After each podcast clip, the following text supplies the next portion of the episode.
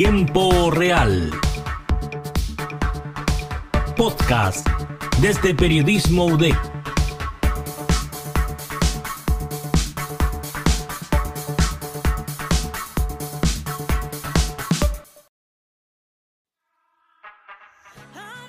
Hola, muy buenas tardes a todos los siguientes el día de hoy.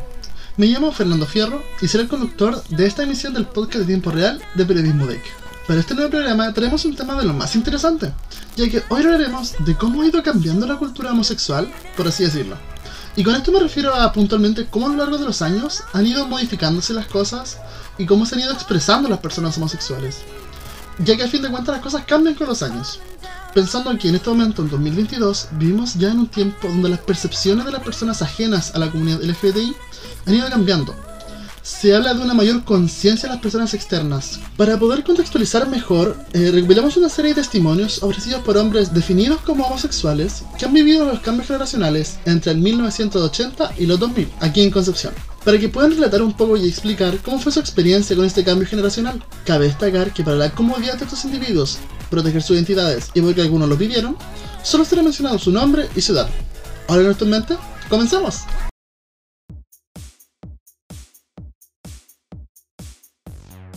Y partimos con el testimonio de Eduardo, de 36 años.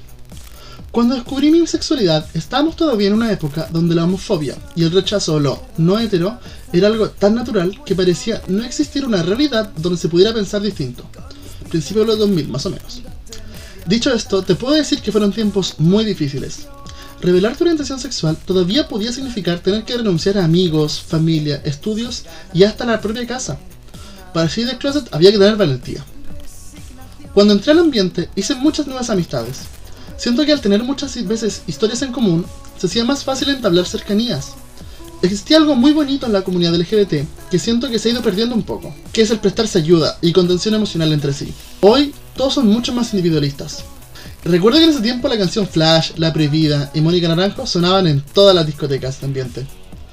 En ese tiempo no existía Grindr, ni siquiera los smartphones. Usamos el gay chat donde después de un buen rato de cacería virtual nos pasamos al Messenger, el Fotolog o el número de teléfono. Tener webcam era lo máximo. Es interesante este testimonio de Eduardo porque a fin de cuentas podemos ver como algunas conductas se siguen repitiendo en la sociedad, pero ya con menos frecuencia, tal como es esta de eh, echarse familiares y amistades por orientación sexual, porque hablamos de tiempos avanzados, pero problemas así siguen ocurriendo. Sobre todo da a pensar lo individualista que nos hemos vuelto. Pero bueno, para continuar, pasamos con Daniel, de 53 años.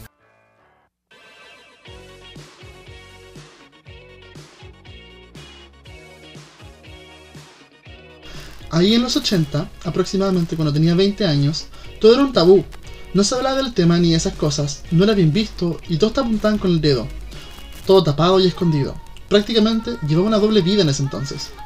Recuerdo que la Madonna y la Cindy Lauper sonaban a cada rato. Y aunque tú no lo creas, había mucho ambiente. Sin embargo, en los locales no había permiso y todo se hacía como tránsfuga, así escondido. Como no había espacios oficiales, era súper normal hacer reuniones clandestinas y era muy común terminar preso porque llevaban los pacos y no habían permisos. Ahora tenemos de todo un poco. Con el paso del tiempo y la tecnología hay más facilidad. Es más simple conocer a alguien. Ahora hay aplicaciones. Antes te sentabas en la plaza, tenías que hacer ojitos a la gente y ver si te respondían. Pedir encendedor y rezar para que no fuera heterosexual y te golpeara algo.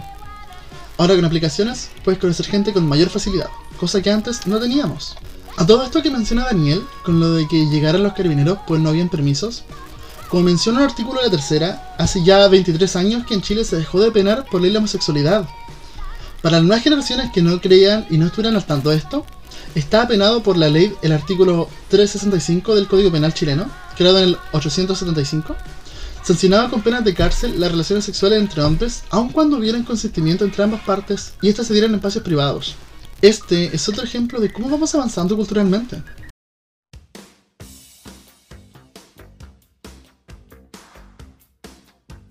Y ahora seguimos con Carlos, de 48 años.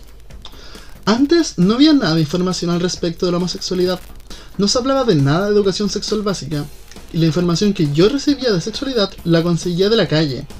De gente que hablaba de forma más vulgar y a fin de cuentas era info super vaga. Yo recuerdo la primera vez que vi algo disruptor de lo estándar, por así decirlo. Fue que había un circo de barrio bien popular en esa época. y la gracia para mí era que tenía lo que ahora se conocería como una transformista o drag queen. Y en ese tiempo nosotros no teníamos ni idea qué era, y recuerdo que incluso llegamos a burlarnos de ella. Pero todo porque en ese tiempo no sabíamos al respecto. Yo realmente nunca me cuestioné si era o no era homosexual. Viví una vida heterosexual y sin embargo, cuando me lo cuestioné, ya fue en un periodo súper avanzado en mi vida. Recuerdo que comencé a tener más curiosidad por los hombres y cada vez menos con las mujeres. Eso me hizo entender que uno a fin de cuentas nunca termina de descubrirse. Cosas que uno no hace por miedo o por pensamientos instaurados desde pequeño. Como menciona Carlos, a fin de cuentas muchas cosas de nuestra personalidad se deben a elementos que fueron instaurados en nosotros durante nuestra infancia. Y cabe destacar que como personas siempre nos enfrentamos a cambios y descubrimientos. Nunca es tarde para encontrarte.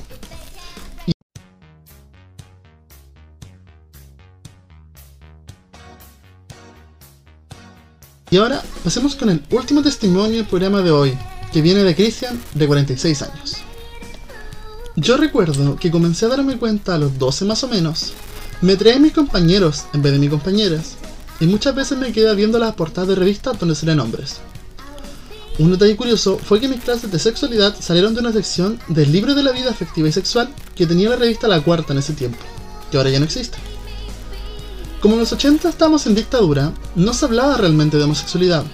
Recuerdo que un día hubo un reportaje de forma especial y se hablaba de la homosexualidad de una forma muy nefasta, representado como algo sórdido y malo.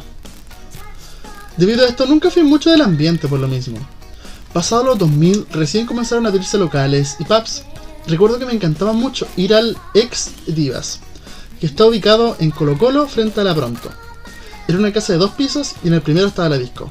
Muy buenos recuerdos tengo de ahí.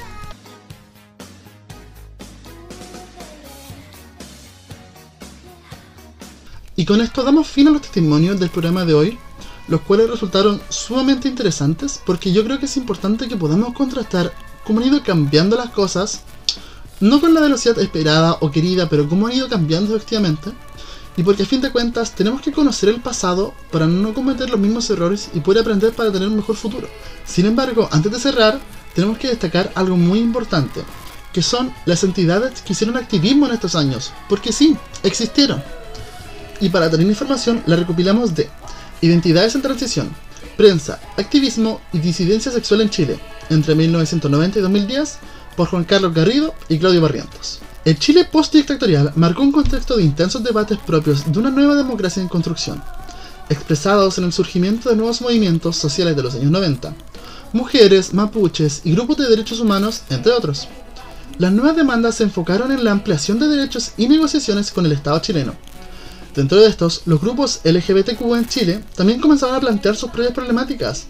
La ausencia de políticas antidiscriminatorias, la criminalización social e institucional de la homosexualidad y la crisis del VIH-Sida que surgió en los años 80. Generaron un contexto agresivo para grupos gays, lesbianas y trans que ya habían experimentado la violencia durante los tiempos de la dictadura.